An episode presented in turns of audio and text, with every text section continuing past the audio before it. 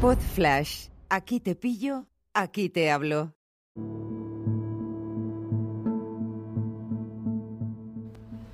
Hola a todos, ¿qué tal? ¿Cómo estáis? Hoy es 31 de mayo de 2022 y quiero contarte que llevo tres o cuatro días seguidos publicando y hay una razón muy sencilla y es que he dejado de hacerlo con micrófono. a veces un pequeño paso adicional te impide hacer lo que realmente tienes que hacer, que es conseguir continuidad en lo que haces. Dicho esto, estoy grabando con el móvil, con el iPhone, a pelo, como diría aquel. Así es que nada, hoy 31 de mayo de 2022 quiero hablarte de por qué meterte contigo te perjudica. Y te voy a explicar por qué. Te voy a explicar dos momentos diferentes. Uno en el que te favorece, que es quizá una excepción, y otro en el que te perjudica. Yo siempre, eh, por motivos de nacimiento, me he reído mucho de mí mismo. Siempre me ha parecido una forma que era un antídoto muy eficaz a la hora de evitar que la gente, los demás, se riesen de mí. Si me conoces un poco, has leído No soy el típico eh, o alguna de mis charlas, la charla de Google en 2018. Me meto mucho conmigo por el perímetro craneal, por... por, por eh, bueno, es, un, es una charla que te recomiendo mucho que la busques. Si no, te la dejo por aquí enlazada en las notas del episodio. Y, desde pequeñito, como tenía la cabeza grande y se metían conmigo, me, cantaban una canción, Nacho Cabezón quiere ir a la Legión, su madre no le deja por exceso de cabeza, pues eh, lo pasé mal, era acoso escolar, yo me, se reían de mí, yo era un niño pequeño, pero claro, mmm, a fuerza ahorca, ¿no? Y lo que no te mata te hace más fuerte.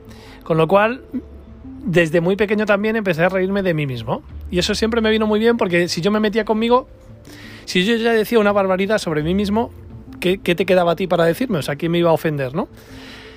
Esto en mi etapa ya más eh, adulta, me vino genial para los monólogos. Sabes que yo he sido monologuista de Paramount Comedy eh, hace ya muchos años y me vino genial porque claro, el hecho de subirte a un escenario y no te conoce nadie, eh, la mejor forma de empatizar con la gente es meterte contigo mismo.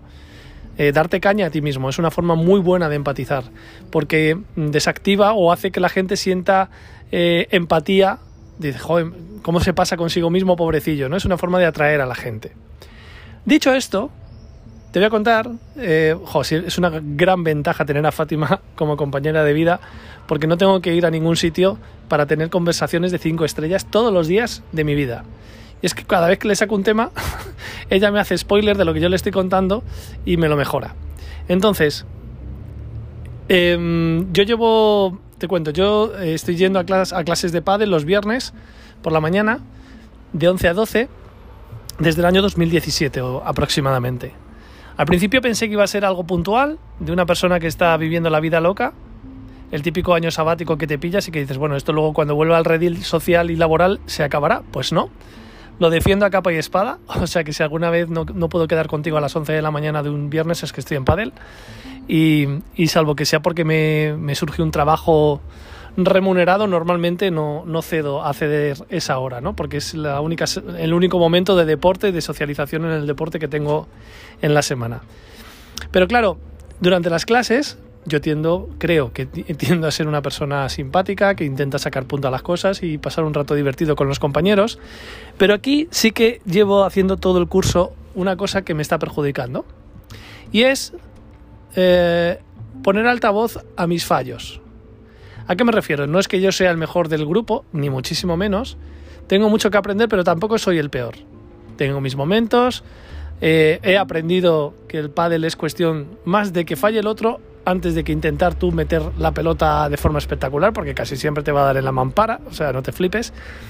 Con lo cual, eh, esto de bromear, de decir, por ejemplo, cuando doy un golpe, que normalmente doy un par de golpes acojonantes, en, perdón, eh, alucinantes en cada sesión, siempre digo, jo, este es el golpe bueno del día, a partir de ahora voy todo para abajo. Eso de meterme conmigo mismo, jiji, jaja, y resaltar mis carencias y caricaturizarme a mí mismo como si fuese un paquete, pues al final eh, me está perjudicando. ¿Y en qué me está perjudicando?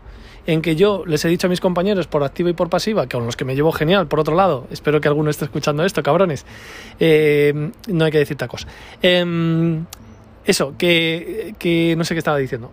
Ah, que el hecho de meter, o sea, yo les, les, he dicho por activa y por pasiva que me gustaría echar otro partido durante la semana, sobre todo el miércoles por la mañana, me, la tengo bastante bien la agenda, eh, los miércoles por la mañana, Y, me consta que ellos quedan para jugar, incluso a veces quedan antes de la clase, quedan a las 9 del viernes o a las 10 y nunca me llaman.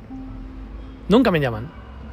Y creo, y esto lo hablé con Fátima, eh, que tiene que ver con eso. Con esa percepción amplificada que ellos tienen de que yo no soy bueno jugando al pádel o que, o que los hay mejores.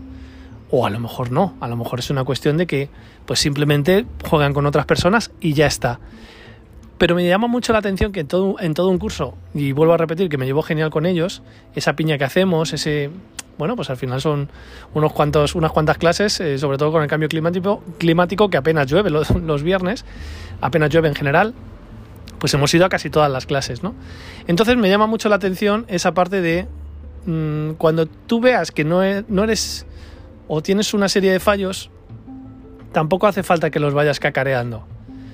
Tienes que ser humilde, no escurras el bulto, admitir que tienes que mejorar, en eso estamos de acuerdo, pero guarda silencio si tú cometes errores.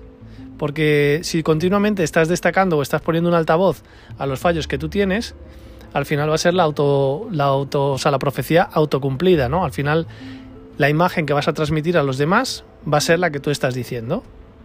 Y en este caso la consecuencia es que no me llaman ni para atrás. Pero bueno, tampoco puedo sobrevivir al tema. No es un tema grave.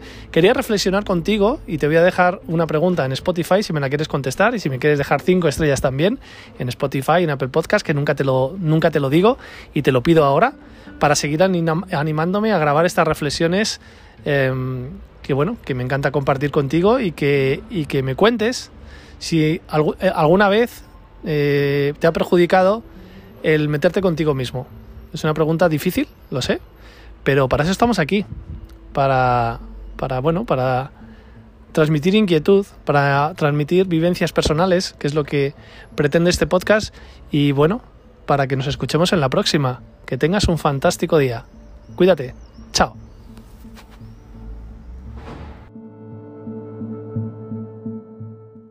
Una producción ático de